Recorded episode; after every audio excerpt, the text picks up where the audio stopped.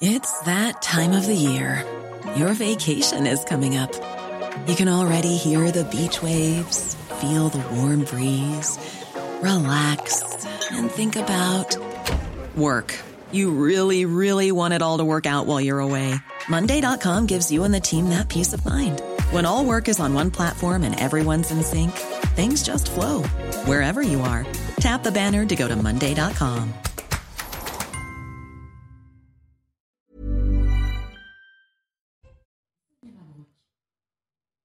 Bonjour à tous et bienvenue à vous. Bonjour Olivier Dussopt. Bonjour. Ministre du Travail, du Plein Emploi et de l'Insertion, c'est votre grand rendez-vous ce dimanche, un moment charnière où les oppositions à la réforme des retraites ne désarment pas. Après la promulgation éclair du projet de loi, beaucoup crient un nouveau coup de force de l'exécutif. Alors pourquoi cette précipitation? Comment, dans de telles conditions, allez-vous renouer le dialogue et ne pas encore aggraver les fractures françaises? Beaucoup dénoncent votre mépris. Est-ce devenu votre marque de fabrique? Que comptez-vous profondément changer pour tenter de calmer une colère qui dure et qui nourrit dans un contexte inflationniste prégnant? Dans un pays où les liens se distendent entre les Français et les politiques, votre défi est immense. Pour vous interroger ce dimanche, mes camarades, Stéphane Dupont des Échos, bonjour à vous Stéphane. Bonjour. Et Mathieu Boccoté, bonjour à vous Mathieu. Bonjour. Olivier Dussopt, ce matin dans le journal euh, Le Parisien, Laurent Berger dénonce le mépris euh, d'Emmanuel Macron après la promulgation express du texte sur les retraites. Mépris donc. Qu'est-ce que vous lui répondez? Il n'y a pas de mépris. Il n'y a pas de mépris. Et bien au contraire, il y a une volonté de travailler avec tous. Où est-ce que nous en sommes aujourd'hui? Quel est euh, ce moment charnière que vous avez décrit? Le, président de la République a fait campagne il y a maintenant un an en s'engageant à faire une réforme des retraites. Tous les députés de la majorité, tous les candidats de la majorité ont fait la même campagne et ont pris le même engagement. Nous avons eu ensuite un, temps de, concertation de, quatre mois à, l'automne dernier, que nous avons même prolongé de quelques semaines. Et nous avons euh, finalement euh, atterri, si vous me permettez cette expression, sur euh, une proposition de réforme à 64 ans. Le débat parlementaire a été parfois compliqué, avec de l'obstruction, mais avec et vous 160... nous le film, là. Avec... Oui, mais... je parle des dernières heures, mais, mais le, promulguer... Mais le film est important parce qu'il explique tout le reste. Mais tout le monde l'a vu, monsieur 175 heures de débat, et après 175 heures de débat, un texte adopté par le Sénat à deux reprises, par la commission mixte paritaire et adopté, parce que c'est ainsi qu'est le droit, adopté par le rejet de deux motions de censure. Le Conseil constitutionnel a été saisi, et lorsque le Conseil constitutionnel rend sa décision, la, Constitution dit que le président de la République a 15 jours pour promulguer. Par tradition, tous les textes financiers sont publiés dans les 24 heures. Il y a la tradition, il y a la méthode, le mépris. Pourquoi une précipitation? Pourquoi ne pas avoir d'abord renoué ou tenté de renouer le dialogue avant la promulgation? Vous, noterez qu'avant la promulgation, le président de la République avait euh, proposé un temps de travail aux partenaires sociaux et que ceci, pour les organisations syndicales, l'avait déjà refusé lorsque la promulgation a été faite. Tous les sujets étaient sur la table et tous les sujets le restent. Ils vous avaient demandé d'attendre pour, promulguer la loi. Ils avaient dit euh, un peu d'apaisement, euh, un, moment de décence. Euh, pourquoi vous l'avez pas fait? Pourquoi vous pas avoir attendu deux trois jours Parce, qu'il y a une, forme de. je, veux bien, et peut-être qu'il y a une forme de symbole à attendre trois ou quatre jours. Hmm. Mais il faut toujours s'en référer au droit, notamment au droit. Là, ça fait comme un geste brutal. Il n'y a pas de brutalité dans le fait d'appliquer la loi. Savez, je suis assez frappé, et je ne parle pas de Laurent Berger ni de la CFDT. Je parle plutôt des responsables politiques, qui soient à l'extrême gauche ou à l'extrême droite, qui pendant 15 jours nous ont expliqué que le Conseil constitutionnel était euh, l'institution dotée de toutes les vertus démocratiques, ce que je crois. Et qui, parce que la décision ne leur a pas été favorable, nous disent qu'il ne faudrait pas l'appliquer, il ne faudrait pas en tenir compte. La, démocratie, ça n'est pas géométrie variable. Et donc, ce texte est voté par le Parlement, il, est arrivé au bout de, son cheminement, et il est promulgué parce que, de toute façon, et, j'ai eu l'occasion de le dire, et il n'y a pas de provocation à le souligner, Personne ne peut modifier le texte une fois qu'il a été adopté par le Parlement et validé par le Conseil constitutionnel dans son essentiel. Mais vous parlez du droit, ce qu'on comprend bien. Mais vu les circonstances très particulières qui ont entouré ce projet de loi et désormais cette loi, vu ces circonstances, quelques jours de délai n'auraient pas permis justement d'au moins tendre la main envers 80% des Français ou 70% qui ne s'embrassent pas. Je, je l'ai dit, la, la main a été tendue. Le, président de la République, dans Non, mais la main était tendue et les grilles de l'Élysée étaient fermées, Olivier Dussopt. Euh, moi, envie de savoir. Pardon? Euh, enfin, je, ne comprends pas, ce que Pendant un certain temps, les grilles de l'Élysée étaient fermées aux syndicats. Mais attendez, vous, allez me dire que je refais, vous allez me dire que je refais le film, mais tant pis, je prends le risque. Lorsque le président de la République a été réélu, une de ses premières décisions a été d'inviter l'ensemble des organisations syndicales. Presque toutes sont venues. La, la CGT avait fait le choix de ne pas venir. En septembre, il installe le Conseil national de la refondation. Il invite tous les partenaires sociaux, une partie conséquente d'entre eux viennent il, les réunit, il réunit ce conseil à nouveau au mois de décembre. Les mêmes partenaires sociaux, ceux qu'on qualifie d'organisations réformistes, la CFDT, l'UNSA, la CFDC, sont présents. Mais ensuite, nous sommes entrés dans, un temps de débat parlementaire et il avait dit qu'à l'issue du débat parlementaire, les, choses seraient possibles. Oui, mais les conditions, euh, on va vous rappeler aussi l'autre partie du film, c'est-à-dire une réforme qui est totalement impopulaire, une contestation très large et profonde dans le pays, des manifestations massives avec aussi le spectre des violences. Est-ce qu'à ce, moment-là, vous vous dites, on a toujours tendu la main et ceux qui voient le mépris, finalement, euh, ils se trompent, c'est une mauvaise perception de la réalité qu'ont les syndicats Il n'y a pas de mépris. Il, n'y a pas de mépris, il y a la volonté que chacun soit respecté. il, y a, il y a la volonté, il y a la volonté que chacun soit respecté il y a la volonté que chacun soit respecté dans ses compétences. Et, c'est le cas des partenaires sociaux, et c'est le cas du Parlement, comme c'est le cas du gouvernement. Et, je, ne peux pas me permettre de parler à la place du Conseil constitutionnel. Mais je pense qu'il faut aussi respecter les compétences de cette institution. Et comment expliquez-vous la réaction très virulente de Laurent Berger ce matin dans le Parisien? Je crois que nous avons, nous avons avec Laurent Berger et avec la CFDT.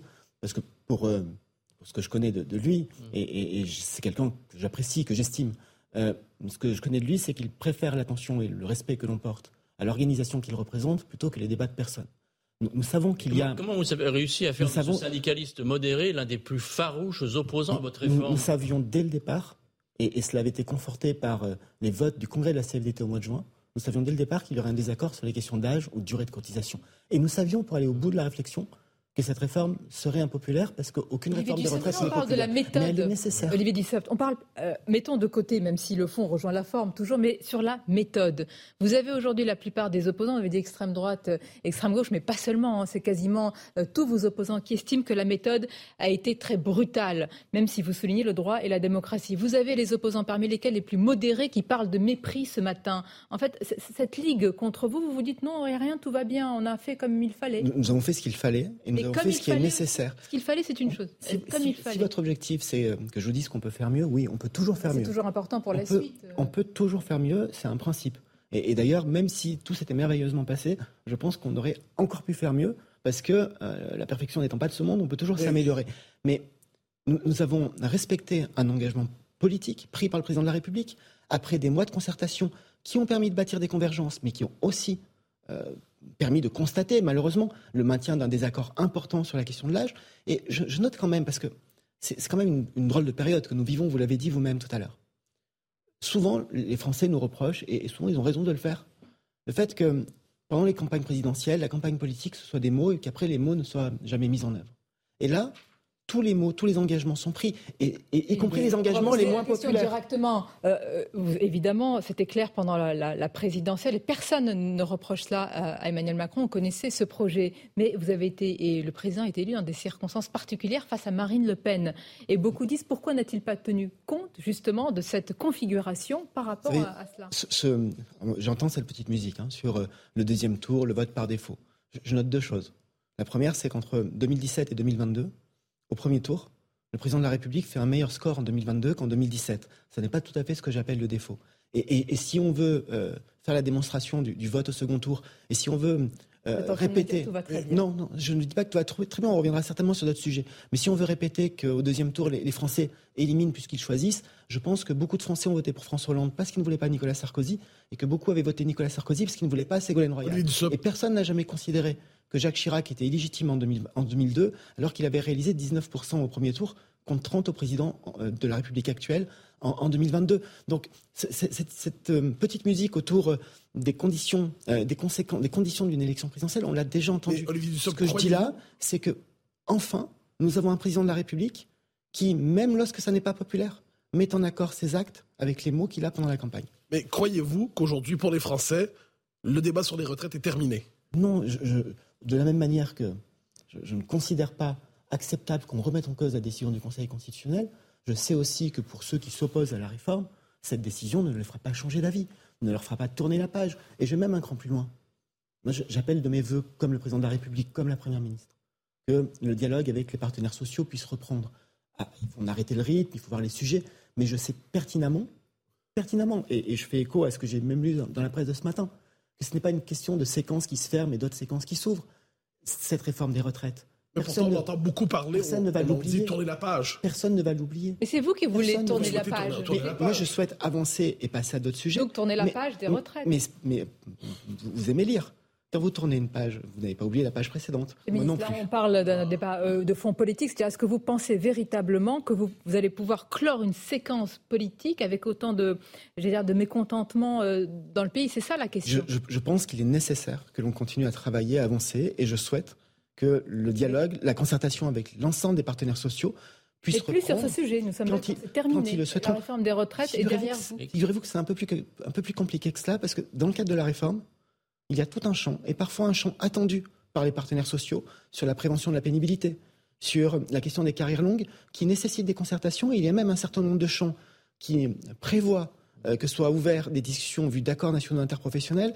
Et là aussi, si je pousse le raisonnement jusqu'au bout, certaines des dispositions censurées par le Conseil constitutionnel, il, y en a peu, mais notamment sur l'emploi des seniors, nécessitent du débat. Sur le fond, sur le fond de la réforme des retraites, sur, sur le, j'allais dire la colonne vertébrale, vous dites ce matin, ça y est, évidemment. Je, dis ce matin que la réforme telle que le président de la République s'est engagé à, faire a, été menée, qu'elle est votée, qu'elle est validée par le Conseil constitutionnel, que nous devons veiller de manière extrêmement attentive à la bonne qualité de sa mise en œuvre, mais que, y compris avec les concertations que j'ai évoquées, mais que ce sujet-là, qui restera un désaccord avec un certain nombre de partenaires sociaux, ne doit pas nous empêcher, lorsqu'ils le souhaiteront, d'avancer sur d'autres aspects, parce que c'est l'intérêt des salariés et des entreprises. avec eux quand hier soir vous parlez d'une victoire collective sur les retraites? Ils se disent mais ils sont, ils sont à l'ouest. Mais, mais, attendez, euh, je, je, bien tout, hmm. mais vous, n'avez pas fait le débat à ma place. Hmm. Vous, n'avez pas fait le débat à la place des, députés de la majorité. Vous, ne faites pas partie des députés de la majorité dont les permanences ont été dégradées, qui ont été bousculées, qui ont été insultées, et qui ont tenu, et qui ont tenu,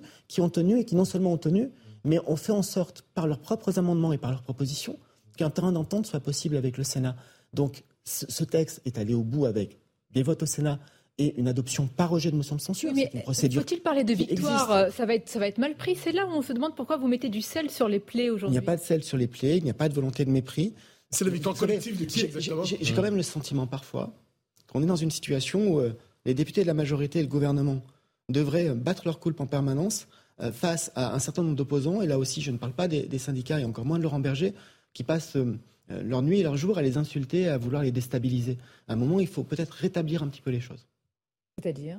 Rappeler que dans C'est un débat aussi politique, hein, c'est normal qu'il y ait parfois un peu de... Alors pas du tout pour les permanences, mais qu'il y ait un petit peu de, de oui, mais, peut-être euh, arrêter de présenter les choses comme s'il n'y avait que la majorité qui serait en responsabilité. Nous sommes face à des oppositions qui sont en irresponsabilité, qui ont tout fait pour bloquer le débat, qui ont tout fait pour euh, euh, susciter euh, le chaos dans l'Assemblée et dont on a, parfois le, sentiment que la violence des mots se retrouve dans la violence de la rue. On va marquer une pause. et nous dire, et maintenant, quelle suite, justement, Olivier Dussopt, alors que Elisabeth Borne souhaite accélérer déjà les réformes. une courte pause et on se retrouve à la fois sur Europe 1 et sur CNews ce dimanche avec le ministre du Travail. Ce dimanche, avec euh, notre invité, le ministre du Travail, euh, Olivier Dussopt, qui vient d'affirmer que la réforme des retraites a été votée, promulguée, qu'il faudra veiller désormais à sa bonne euh, application. la Première ministre dit vouloir accélérer les réformes tout en appelant Olivier Dussopt à, l'apaisement. Donc on ne change rien. Il faut changer la méthode, il faut travailler mieux, cela a été dit, je, je n'invente rien. La Première ministre doit présenter un programme de travail, une nouvelle organisation des liens entre le gouvernement, la majorité, le Parlement dans son ensemble. Et quand la Première ministre dit qu'il faut euh, avancer sur les réformes et qu'il faut continuer à travailler, elle a évidemment raison. Elle a raison parce que euh, je pense que dans la situation que nous connaissons, et pas nécessairement euh, qu'en lien avec le débat sur les retraites, la situation politique que nous connaissons depuis plusieurs années, la, pire des solutions, c'est l'immobilisme. Et, le pire en immobilisme, c'est la, résignation. Moi, si, si on se résout à, ne rien faire, ça s'appelle la fatalité du pire. Vous dites ce matin, on a compris, mais on ne change rien. Non, je ne pas dit qu'on ne changeait rien. Mais ce que je veux dire, c'est que si on ne fait rien, si on considère qu'il faut tout arrêter, ce que je répète, c'est la fatalité du pire. Et, quand on croit à la fatalité du pire, quand on ne croit qu'il n'y a, que le pire qui puisse nous arriver, soit on ne s'engage pas en politique, on s'engage aux extrêmes. Vous, dites, pas dans cette vous dites changer la, changer la, méthode, mais le président de la République a déjà dit dix fois qu'il allait changer de méthode. Les Français, ils ne voient pas la différence. il faut qu'on travaille. Vous savez, le président de la République s'exprime demain. Euh, nous, le président de la République réunit aussi sa, majorité demain. Donc euh, il y a 24 heures à, attendre. Je, vois votre impatience. je vois votre impatience, mais je vois votre impatience, mais, il y a 24 heures à attendre. Et quelles sont vos attentes particulières pour demain, pour le Est-ce que le président de la République s'exprimera? Il, n'est pas d'usage qu'un ministre dise publiquement au président de la République ce qu'il attend ou ce qu'il n'attend pas. Mais Olivier, est-ce que, ça marche encore le je vous ai compris? Mais je ne sais pas si le président de la République est dans cette. C'est ce que vous nous dites un peu ce matin. on a entendu les colères, voilà ce qui se passe, mais nous, on va continuer d'avancer. Je, pense qu'il faut regarder les choses de manière beaucoup plus euh, profonde, indépendamment, je le dis, du contexte. Nous, sommes dans une, période de notre histoire politique où la, parole politique n'est plus crue. Mais ne l'avez-vous pas aggravé cette situation paroxystique qui dure déjà depuis un certain temps? Vous voyez, je pense qu'au contraire, même quand c'est difficile, même quand c'est impopulaire, le fait de dire ce que l'on fait et le fait d'appliquer le programme pour lequel on a été élu est quelque chose qui est important et qui peut, peut-être dans un temps euh, qui viendra, mais, mais qui peut aussi réconcilier avec la parole politique parce que moi, ce que j'entends souvent et beaucoup, pas depuis six mois, depuis six ans, c'est, euh, ce sont des électeurs, des électrices qui, m'ont beaucoup dit sur des questions relatives à la fiscalité, sur des, des questions relatives au travail, qui m'ont beaucoup dit je ne suis pas toujours d'accord avec ce que le président de la République a proposé, indépendamment d'ailleurs de leur vote à la présidentielle. Mais ce que je sais, c'est qu'il fait ce qu'il a dit et qu'on ne peut pas lui reprocher de nous avoir caché les choses. Et ça, c'est une chose euh, sur, sur le fond, euh, Olivier Dussopt. Mais euh, pas de changement de méthode, pas de changement de Premier ministre, pas de changement de gouvernement dans une telle crise. Enfin, on se demande. Pardonnez-moi, mais là, vous venez de. de, baguette magique. Demain, le président pourrait appeler à l'apaisement. Vous venez de citer des, des, décisions, des, idées, des pistes, je ne sais comment le qualifier, qui relèvent des seules prérogatives du président de la République.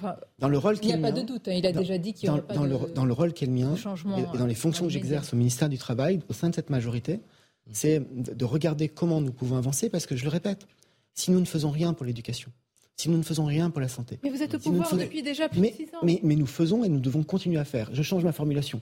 Si, nous arrêtons de faire pour l'éducation, si nous arrêtons de faire pour la santé, ce, sont les plus fragiles des Français qui vont souffrir les premiers. Comment comptez-vous avancer, accélérer euh, Vous avez plus d'alliés politiques, euh, LR, euh, vous ne pouvez plus compter sur eux, les syndicats, ils veulent plus vous parler.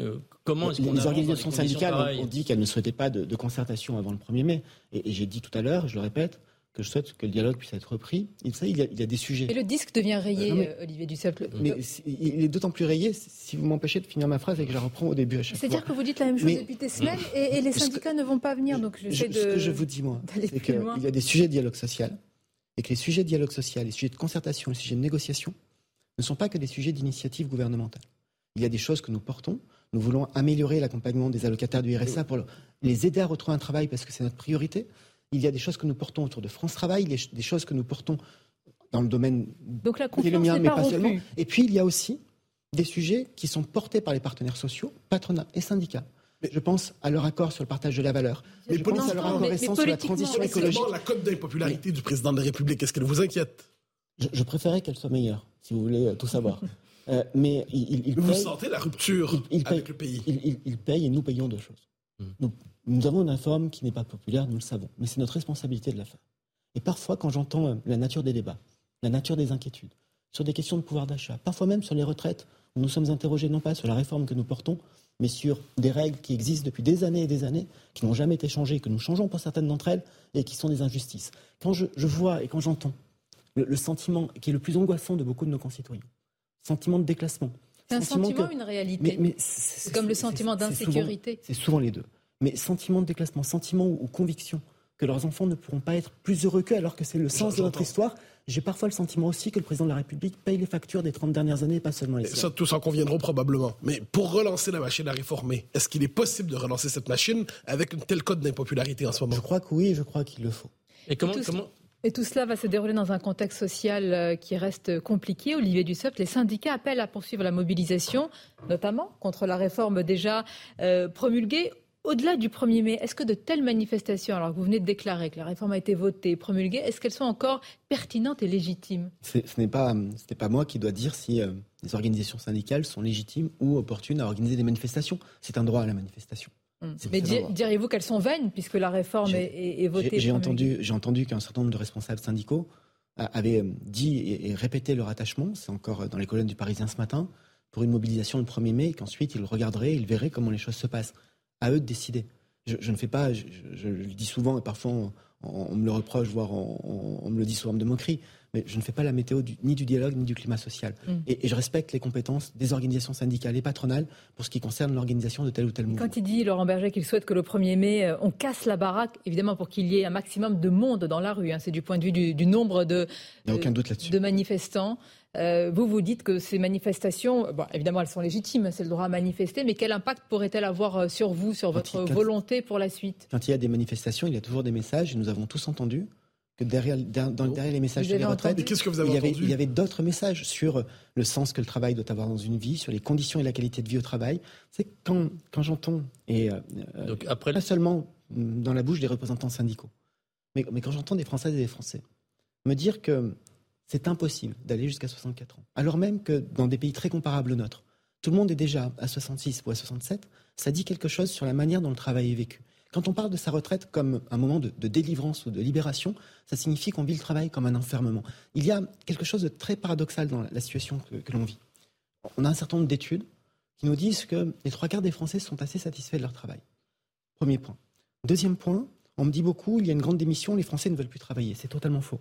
Mmh. Aujourd'hui, quand on regarde les Français âgés de 15 à 64 ans, c'est-à-dire les Français en âge de travailler au sens des statistiques, 68,5% travail.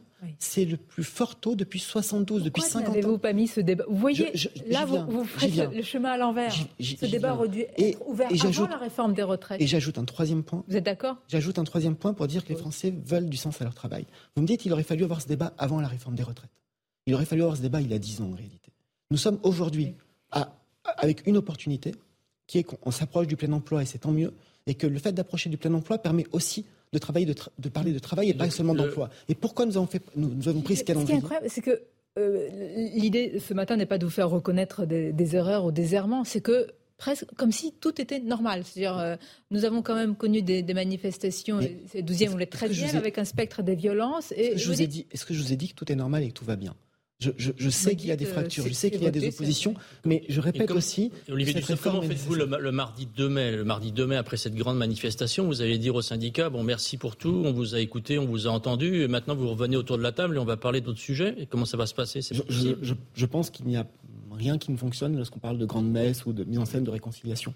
Je l'ai dit tout à l'heure. Il y a des sujets qui sont portés par le gouvernement et il y a des sujets qui sont portés par les partenaires sociaux, syndicats et patronats. Vous allez avancer sur ces pistes-là. Et qui nécessitent de la concertation. Je, prends un seul exemple, euh, qui n'est d'ailleurs sur un sujet qui n'est pas encore abouti. Les partenaires sociaux ont, à leur propre initiative, sans que ce soit une demande du gouvernement, parce que l'accord sur le partage de la valeur, c'était une demande du gouvernement, mais ils l'ont négocié, ils ont réussi la négociation, et nous allons le transposer de manière fidèle et intégrale. Mais les syndicats ont ouvert d'autres chantiers dans ce qu'on appelle l'agenda autonome, qui est leur propre agenda, syndicats, patronat, sur des sujets de discussion il, devrait, et je souhaite que ce soit le cas, il devrait dans les prochains jours aboutir sur un accord qui revoit la manière dont est gérée la branche accident du travail et maladie professionnelle. S'ils aboutissent, et je le souhaite, pour mettre en œuvre tout cela, il faut bien qu'on se parle, il faut bien qu'on discute, il faut bien qu'on échange. Donc il faut le faire au rythme nécessaire, de manière progressive, parce que je le répète, je ne crois pas véritablement mise en scène de réconciliation. Personne n'oubliera la réforme des retraites, d'autant plus qu'on doit travailler à sa mise en œuvre et que ça nécessite aussi parfois des, concertations sur certains sujets. Mais je crois qu'il y a une nécessité à avancer. Vous avez beaucoup cité euh, l'interview de, Laurent Berger. vous imaginez bien que je l'ai lu avant de venir. Il, y a un passage de cette interview que vous n'avez pas cité, dans lequel il dit euh, c'est comme dans une entreprise. on, peut perdre un combat, on peut ne pas être satisfait euh, d'une décision. Mais à un moment, il faut qu'on continue à discuter si on veut défendre l'intérêt Là, vous soulignez que pour Laurent Berger aussi, il faut une piste d'atterrissage. Non, je, je, ne parle pas à sa place. Je me contente de répéter ce que j'ai lu dans. Enfin, il y a un message politique derrière qu'on a compris. Dans, le Parisien, mais je souhaite évidemment, avec lui comme avec les autres organisations syndicales, qu'il y ait une reprise du dialogue quand ils le souhaiteront. Reprise du dialogue, et vous l'avez dit, tout n'est pas terminé sur la réforme des retraites, puisque certaines mesures ont été euh, euh, censurées et qu'il faudra y travailler, censurées par le Conseil constitutionnel. On va s'y arrêter sur ce sujet et d'autres. À tout de suite.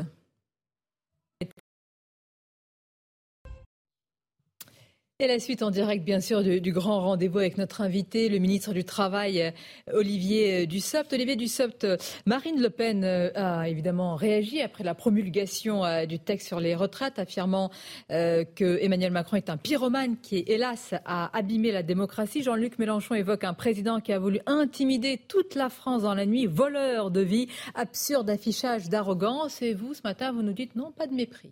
Belle tenaille. Jean-Marie Le Pen, Pardonnez-moi, c'est un lapsus. Marine, Marine Le Pen et Jean-Luc Mélenchon. Belle tenaille. C'est la tenaille des extrêmes. Mmh. Euh, et Certains disent que vous la favorisez. Et, vous êtes, depuis que vous êtes arrivé au pouvoir, euh, pas besoin vous avez fait monter euh, le Rassemblement national, d'ailleurs à l'Assemblée nationale. C'est leur comportement dans l'hémicycle. C'est leur comportement dans l'hémicycle qui, pour les uns, est un comportement de blocage et pour les autres, un comportement de silence. Et, en réalité, vous avez sur l'extrême gauche de l'hémicycle ceux qui sèment le bazar et ceux qui aimeraient, de l'autre côté, en tirer les bénéfices. Et c'est pour ça que je dis que c'est une tenaille une tenaille à laquelle nous devons faire face. Et vous, vous êtes la voix de la raison au milieu je, crois que nous sommes euh, effectivement la, voix de la raison et j'espère que d'autres nous rejoindront sur cette voie de la raison d'ailleurs dans les semaines qui viennent. Mais qu'est-ce que nous avons entendu dans l'hémicycle? Nous avons entendu euh, du, bruit, du chaos, des insultes et euh, derrière, à l'extrême gauche, un projet totalement utopique qui consistait à dire la retraite à 60 ans, parfois avec 40 ans, parfois avec 37 ans et demi, ça coûte 90 milliards d'euros par an, personne ne sait où on les prend, personne ne sait comment on les finance, mais on essaye de faire croire cela comme un, doux songe ou un, doux rêve dont il ne reste au réveil rien d'autre que le déplaisir d'y avoir cru pendant un instant. Et puis, de l'autre côté, un Front National totalement euh, absent des débats, muet. Appelé Rassemblement National aujourd'hui. Rassemblement National, mais totalement muet, qui n'assumait pas un projet qui n'est rien d'autre qu'un projet illisible et qui coûte entre, selon les estimations, 10 et 25 milliards d'euros. En dehors de vous, pas d'alternative. Vous êtes le cercle de la raison. et si on en sort, on serait les affreux extrémistes. Je suis et nous sommes prêts à entendre toutes les propositions et contre-propositions dès lors qu'elles sont présentées. Ça n'a pas été le cas du Front National. Et, et dès lors qu'elles ont un minimum de crédibilité et de réalisme. Mais vous dites les extrêmes d'un côté, la raison de l'autre. Si je peux me permettre, l'histoire de la, de la Macronie depuis quelques années, c'est la volonté d'absorber la gauche, le centre, et de laisser simplement les extrêmes de l'autre côté. La, la, volonté d'Emmanuel Macron, c'est le dépassement. Ce n'est pas une question d'absorption, c'est le dépassement et c'est la capacité à rassembler des, hommes et des femmes venus de tous horizons autour d'un projet et, d'une idée de, développement pour la France. Nous, sommes face aujourd'hui, et, ce projet-là n'est pas exemple d'opposition, c'est normal, c'est la démocratie. Et vous Aujourd'hui, parmi les forces d'opposition, il y a des forces qui sont des forces d'extrême gauche et d'extrême droite qui euh, euh, Mais vous avez, délégitiment nos vous avez vu ce sondage veulent les déstabiliser. Vous avez vu ce sondage récemment qui disait que dans un éventuel deuxième tour, euh, Marine Le Pen pourrait aujourd'hui avoir plus de 50%. Diriez-vous que plus de 50% des Français sont tentés par l'extrême droite? J'ai vu ce sondage-là qui euh, portait sur une, élection qui ne pourra pas avoir lieu. J'entends bien, mais vous comprenez quand même le scénario.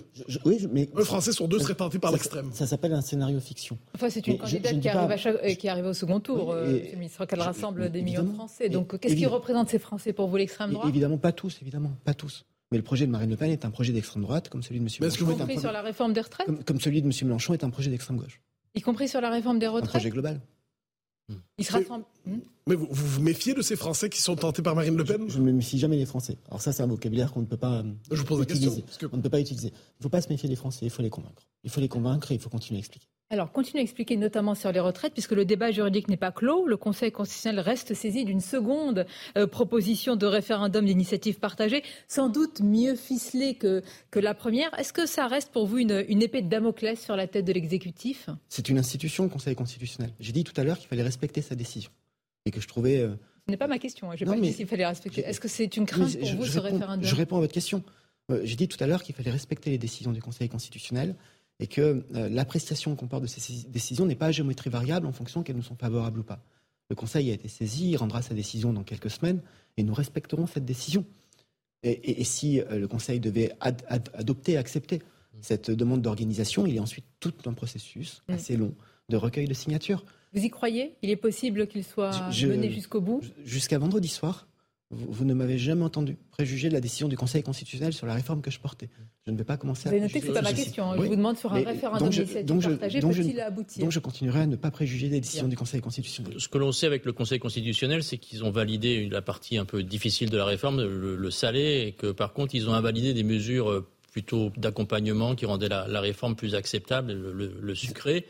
On pense à l'index senior, au, CDI senior. Le texte, il, est aujourd'hui, il est plus déséquilibré qu'il était euh, à l'origine. Euh, comment vous assumez cette situation? dans, votre question et dans, la lecture vous faites de la décision du Conseil constitutionnel, vous omettez le fait que le Conseil a validé la totalité euh, des mesures en matière de prévention de la pénibilité, de prévention de l'usure, à, une exception qui est le suivi médical renforcé. Et je pense que nous devrons trouver un autre moyen pour le mettre en place.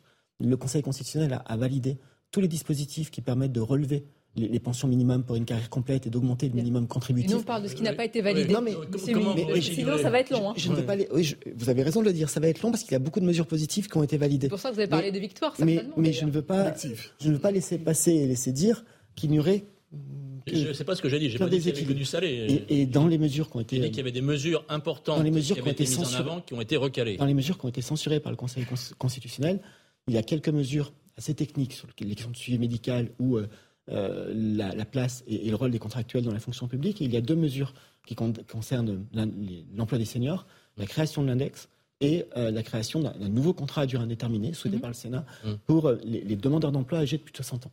dans le cadre des débats et des discussions avec les partenaires sociaux que, j'ai évoqués, ce sont évidemment des sujets que nous allons devoir regarder à nouveau pour voir comment avancer, comment les traiter. Et j'ajoute même que pour ce qui concerne l'emploi des seniors, la création d'un contrat spécifique, la, disposition souhaitée par le Sénat, et la création d'un index que, nous souhaitions et que nous souhaitions même renforcer dans le cadre de la discussion, ne, peuvent pas être les, seules mesures.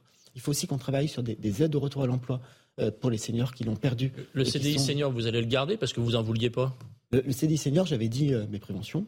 La disposition telle qu'elle a été adoptée par la commission mixte paritaire est une bonne disposition. Et, je précise, ça fait le lien avec ce qu'on disait avant la publicité, que dans le texte tel qu'il était adopté, et, pour la partie qui a été malheureusement censurée.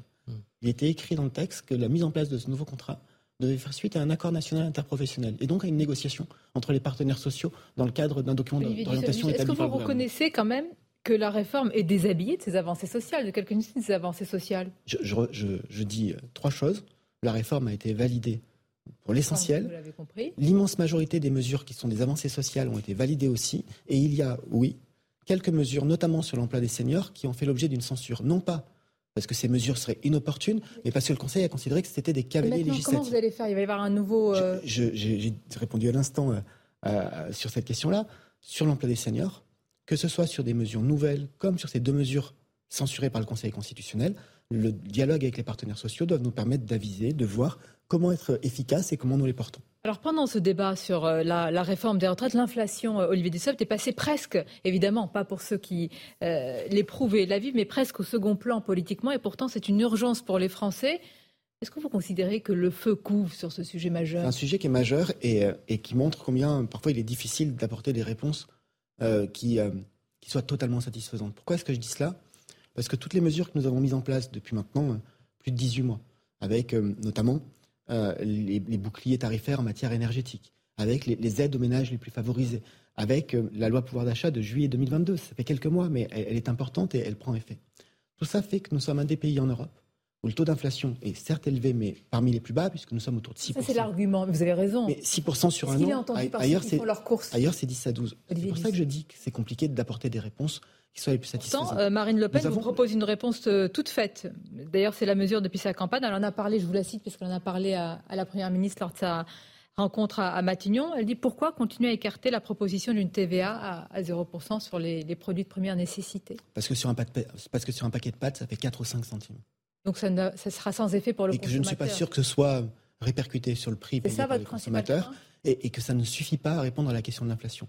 Je pense que nous avons des réponses plus utiles et plus fortes. où sont-elles? Mais, où sont-elles? Vous savez. Euh, c'est suffisant? Vous pensez que c'est suffisant? Sont-elles? Nous, avons euh, des, dispositifs qui sont chiffrés à, en milliards d'euros d'aide aux ménages les plus fragiles, parfois des dispositifs de, chèques qui ne sont pas toujours demandés, ce qui est important des dispositifs de bouclier tarifaire et nous avons par ailleurs une loi qui n'existe pas avec nous, qui existait depuis, qui existe depuis plusieurs années, qui permet au, salaire minimum d'être indexé sur l'inflation et le 1er mai, nous allons l'augmenter de 2,9% que... pour faire 6. Et je note aussi que toutes ces mesures de protection des Français, qui coûtent quelques milliards d'euros, de bouclier tarifaire ou euh, de chèques aux ménages les plus démunis, est-ce que Mme Le Pen et ses députés les ont votés Non. Ils ne les ont pas votés.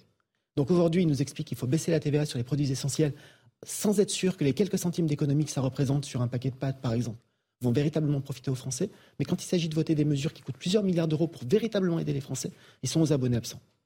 Mais est-ce que vous diriez, cela dit, quand on regarde la situation socio-économique des Français les plus modestes, qu'il y a une angoisse qui pourrait virer à la détresse sociale?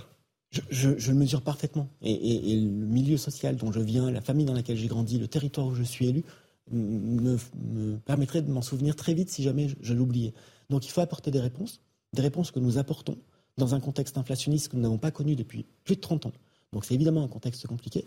Ça renvoie à notre aspect.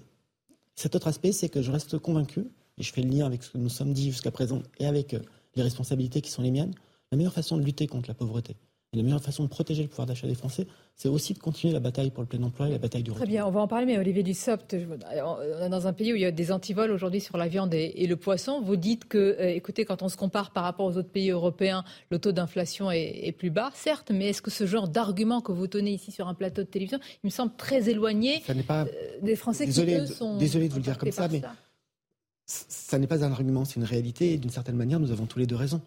Tous les deux raisons, parce que ce que je dis euh, sur les, mesures qui sont mises en place, sur leurs coûts, sur le fait que nous protégeons mieux les Français que n'importe quel autre pays en Europe est, une réalité et, c'est juste. Et ce que vous dites sur le sentiment des Français face à la hausse des prix, et notamment euh, les, les, prix dans l'alimentaire, est juste aussi. Euh, parce que nous sommes dans une situation que nous n'avons pas connue depuis des années. monsieur le ministre, comment est-ce que les Français peuvent vous faire confiance alors qu'au gouvernement, vous n'avez de cesse de répéter euh, l'inflation, ça va diminuer, c'est passager, on est mieux qu'ailleurs et puis, ce qu'il constate, c'est que l'inflation, elle est là, elle, demeure. Beaucoup, aussi, beaucoup même les, grandes institutions euh, internationales euh, disent maintenant que l'inflation, elle est là pour durer peut-être jusqu'à la fin de l'année, même, même l'année prochaine. D'abord, je, me risque peu à, ce type de prévision. Ah, euh, au gouvernement, si. Hein, on a noté, entre la Première ministre, j'ai noté Bruno Le Maire, etc., on, a, c'est l'Arlésienne. Hein, on, peut on peut noter que par rapport à 2022, l'inflation reste importante, mais elle est un peu moins importante qu'en 2022. C'est plutôt une bonne nouvelle, même si elle reste très importante. Il faut continuer à agir, il faut continuer à, tenir. Comment voulez-vous qu'ils vous, vous fassent confiance, qu'ils vous Mais peut-être parce qu'ils sont parfois dans une réalité qui échappe à d'autres. C'est-à-dire qu'une réalité dont ils savent que l'action publique dans ce domaine-là est, plus que compliquée.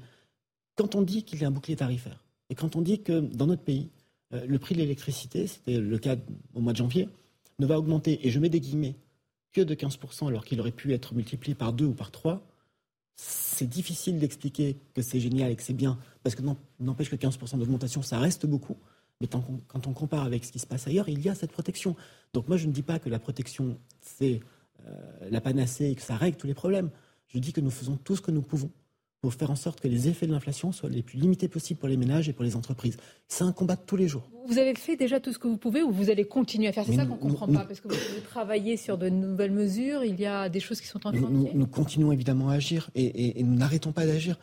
Après, c'est une action publique. Et les politiques publiques, si on pouvait les résumé en une phrase ou en deux mots, notre vie en serait plus facile, mais je ne suis pas sûr que ce soit beaucoup plus efficace. Une courte pause, ce sera la dernière évidemment de cette partie du, grand rendez-vous. On va continuer à évoquer aussi la thématique qui est la vôtre, du travail et de l'emploi et du chômage. Et puis euh, les suites, il y a un projet notamment euh, sur l'immigration. Est-il définitivement enterré? Vous nous le direz dans quelques instants. À tout de suite. Et notre invité, le ministre du Travail, Olivier Dussopt, avec euh, cette phrase hein, depuis le début de l'émission, il n'y a pas de mépris, mais une volonté de travailler euh, ensemble, euh, tous. il n'y a pas de mépris sur la situation politique aussi. Là, je, pose la question aux responsables politiques puisqu'au, puisqu'au ministre du Travail. Crise démocratique, crise politique, crise institutionnelle. Euh, que vivons-nous selon vous nous, vivons une situation de, tension politique, d'instabilité. C'est la langue de bois. Non, non, non, mais, ah, je... il y a une je, vais vous répondre parce que je, ne partage pas votre. Toute notre histoire contemporaine, c'est peut-être une histoire de tension. Je ne partage pas les termes de votre question. C'est pour ça que je Ce dis. Sont pas les miens. Hein, c'est pour ça que je vis une, question. nous vivons un moment de tension, un moment euh, caractérisé par les majorités relatives. Et quand je dis qu'il n'y a pas de crise institutionnelle, j'ai eu l'occasion de le dire par ailleurs. C'est parce que nos institutions ont justement fait preuve de leur solidité malgré une majorité relative et malgré une volonté d'obstruction d'une grande partie des oppositions. Pas de crise démocratique. Notre démocratie n'est pas abîmée, fragilisée. Elle l'était avant. Malheureusement, elle l'était avant cette réforme de retraite. Vous êtes comptable de rien, responsable ah, de rien. Nous, sommes, nombreux à être comptables de beaucoup. C'est un peu différent comme approche. vous, vous résumez la crise à une majorité relative. Mais vous ne croyez pas que la crise démocratique ou la crise politique est plus profonde? C'est ce que je dis à l'instant. J'explique. Dans une démocratie, normalement, il y a cette idée qu'il faut toujours une alternative, une, alternative, une alternance. Si on a simplement d'un côté la raison et de l'autre côté les extrêmes, est-ce que ce n'est pas le jeu démocratique qui est faussé? C'est en tout cas la situation politique que nous connaissons. Et je ne dis pas que je m'en satisfais. je, serais très heureux que, euh, face ou à côté de la majorité présidentielle, il est des forces Olivier Vous y avez contribué. quand, l'élection présidentielle approche, le Rassemblement national devient l'épouvantail. Et puis quand ça s'éloigne, c'est euh, l'extrême gauche et la France insoumise qui devient l'épouvantail. C'est une rhétorique qu'on entend depuis à peu près 30 ans. Hein, pardon. Mais, mais euh, le, gouvernement, la majorité, les, partis politiques de la majorité ne, sont pas responsables de l'offre politique des oppositions. Les débauchages que vous qui ont été effectués ont fragilisé euh, la droite et aujourd'hui vous avez justement les, les deux bouts de l'omelette, comme on dit. N'êtes-vous pas responsable Vous considérez que c'est ainsi je, pense que les hommes et les femmes de droite, comme les hommes et les femmes de gauche, et j'en suis, qui ont rejoint le président de la République et qui ont fait ce choix-là, l'ont fait, un, parce que nous croyons à ce qu'il porte, et, deux, parce que. disaient l'inverse sur le plan de la République avant de rejoindre, Et deux, parce que. Il y a de l'opportunisme. Et, deux, parce que les euh, forces politiques en question n'étaient plus, ne sont plus en capacité de proposer une alternative crédible. Donc il ne reste plus que, que, que, deux pôles. Est-ce que nous sommes comptables de l'offre politique de nos opposants? Non. En voulant casser avec des débauchages individuels, est-ce que vous ne favorisez pas l'émergence de ces deux pôles je, je, ne le crois pas et ne, nous faites pas porter la responsabilité de leur faiblesse ou de leur division. Mais il faut poser la question autrement aussi. C'est-à-dire, vous, vous considérez qu'aujourd'hui, environ un Français sur deux est tenté par les extrêmes. Est tenté par un, vote euh, d'une formation, pour une formation politique à l'extrême. Et vous n'êtes pas responsable, vous n'êtes pas comptable mais, de ça. Mais pas, pourquoi que nous Pardon, mais pourquoi que nous Je veux bien, euh, mais parce que vous êtes face à moi ce matin. voilà, c'est une bonne raison. Je pose euh, souvent la même question aux autres, rassurez mais, mais, quand je dis que nous, avons tous une part de, responsabilité... Ça ne dilue pas la vôtre, monsieur le ministre. C'est vous qui êtes au pouvoir Est-ce que j'ai dit l'inverse Est-ce que j'ai dit l'inverse mais alors, quelle, je pense que tous les responsables. Est-ce qu'aujourd'hui, vous n'êtes pas pris à votre propre piège en ayant euh, siphonné la droite et la gauche, notamment LR, et on se retrouve avec une droite qui, manière, vous, bah, quand je vous écoute, complètement, vous, nous, complètement atrophiée et qui, ne pèse plus rien et qui, euh, et qui vous fait des misères à l'Assemblée. Ce que vous êtes en train de dire, c'est que vous reprochez à la majorité présidentielle d'exister. La majorité présidentielle, elle s'est construite par le rassemblement et donc le dépassement d'hommes et de femmes venus de tous les horizons autour du président de la République. Et, évidemment, nous, ne venions pas ni du néant, ni de nulle part. Hmm. Et donc, si nous ne venions ni du néant, ni de nulle part, nous, nous venions d'autres formations politiques.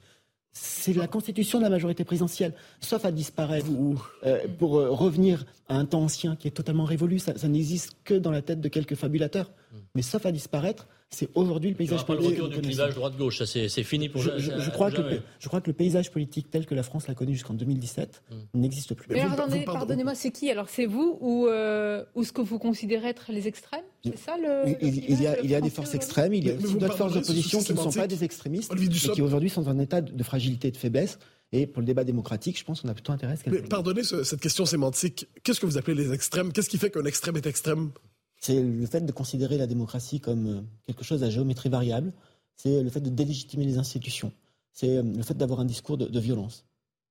Et un discours de violence, par exemple, au Rassemblement national Quand on est euh, sur des thématiques qui flirtent avec la xénophobie, l'antisémitisme, ça arrive quand même assez régulièrement. Marine Le Pen, on a même pour vous? Eh, Pardon, mais dans son groupe, on a quelqu'un qui a été exclu parce qu'il appelait les immigrés à retourner en Afrique.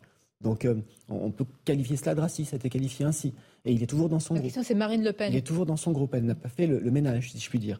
Et, de l'autre côté. Et donc, quelle conclusion vous en tirez Olivier Dussopt, c'est assez important quand même. Ce sont des, accusations fortes. Donc, quelle conclusion vous en tirez pour Marine Le Pen si elle ne l'a pas exclu du groupe Mais, j'ai dit tout à l'heure que le, Front National reste pour moi un parti d'extrême droite. Vous l'appelez Front National, hein, par Oui, le Rassemblement. Non, non, peut-être c'est une volonté. Le Rassemblement National reste un parti d'extrême droite. Marine Le Pen n'est pas dans le champ républicain pour vous. Elle est d'extrême droite. Elle a, elle a la tête d'un parti d'extrême droite. Et je pense que Jean-Luc Mélenchon est à la tête d'un parti d'extrême gauche. Mais donc, finalement, il y a quoi? Il y a 55% des Français qui veulent voter pour des partis républicains et 45% des Français qui sont prêts à voter pour des partis anti-républicains. il y a 45% de Français à qui il faut démontrer que.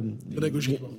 pas forcément, vous savez que je n'aime pas ce mot-là, la pédagogie, mais à qui il faut démontrer que le choix des extrêmes n'est pas bon. Ah, parce qu'ils se trompent quand ils votent, en réalité, c'est ça je ne dis pas enfin, ah, devez, il, faut leur démontrer qu'ils ont tort, ce que vous dites. Non, il faut leur démontrer que les extrêmes ne sont pas une solution. et il faut donc dissiper euh, les illusions que les extrêmes se plaisent à, faire vivre dans notre pays. Mais c'est particulier quand même. si un Français sur deux, à peu près, est tenté par ce que vous appelez les extrêmes, et presque anti-républicain, si je comprends bien, ça consiste à dire que presque un Français sur deux est tenté par un parti factieux. Non, mais ça, vous, allez un peu vite dans le raccourci, je pense. Ah bon? Je, répète, je répète que nous avons des partis extrémistes en France qui vivent d'illusions, qui prospèrent sur les difficultés, qui souhaitent parfois même que ces difficultés puissent se développer parce que c'est la condition de leur prospérité et, que le, rôle euh, des responsables politiques, mm. dans la majorité, mais pas seulement, c'est dissiper ces illusions. Vous êtes l'incarnation de l'apaisement. C'est ce que vous êtes en train de dire. J'ai dit pas seulement, vous l'avez noté. Hmm J'ai dit et pas seulement, la majorité et pas seulement. Mais vous, vous, vous estimez être quand même aujourd'hui le parti de l'apaisement par nous, rapport nous souhaitons à être un parti d'apaisement, nous souhaitons être un parti de responsabilité. Nous souhaitons aussi être un parti qui soit euh, au travail, et euh, au travail pour continuer à bâtir et à construire. Je l'ai dit tout à l'heure, l'immobilisme est la pire des solutions. Ce sera la conclusion. Au travail, vous le serez encore euh, demain, après-demain, ministre du Travail, vous-même? Je, le souhaite, mais c'est le président de la République qui s'exprime. Vous mhm. savez, j'ai beaucoup dit depuis le début de l'émission que j'étais très attaché à ce qu'on puisse respecter le droit et les compétences de chacun. là, là, on parle d'un remaniement. La, question que vous posez n'appartient qu'au président de la République. Mhm. Mais je vous demandais votre envie. La question que vous posez n'appartient qu'au président de la République. Votre envie personnelle, elle appartient au président. Mon, mon envie, c'est d'être là où le président de la République jugera que je suis le plus utile. Bien, c'est de la langue de bois ou c'est une conviction Non, c'est une conviction parce que c'est comme ça que marchent nos institutions et c'est aussi à la hauteur de la confiance que je lui porte. Merci Olivier Dussopt d'avoir été notre invité ce dimanche, ministre du Travail, de l'Insertion et du Plein Emploi. Je remercie également mes camarades Stéphane et Mathieu. Merci beaucoup. À dimanche prochain et très bonne journée évidemment à vous qui nous regardez ou qui vous nous écoutez sur Europe 1 et CNews. À très bientôt.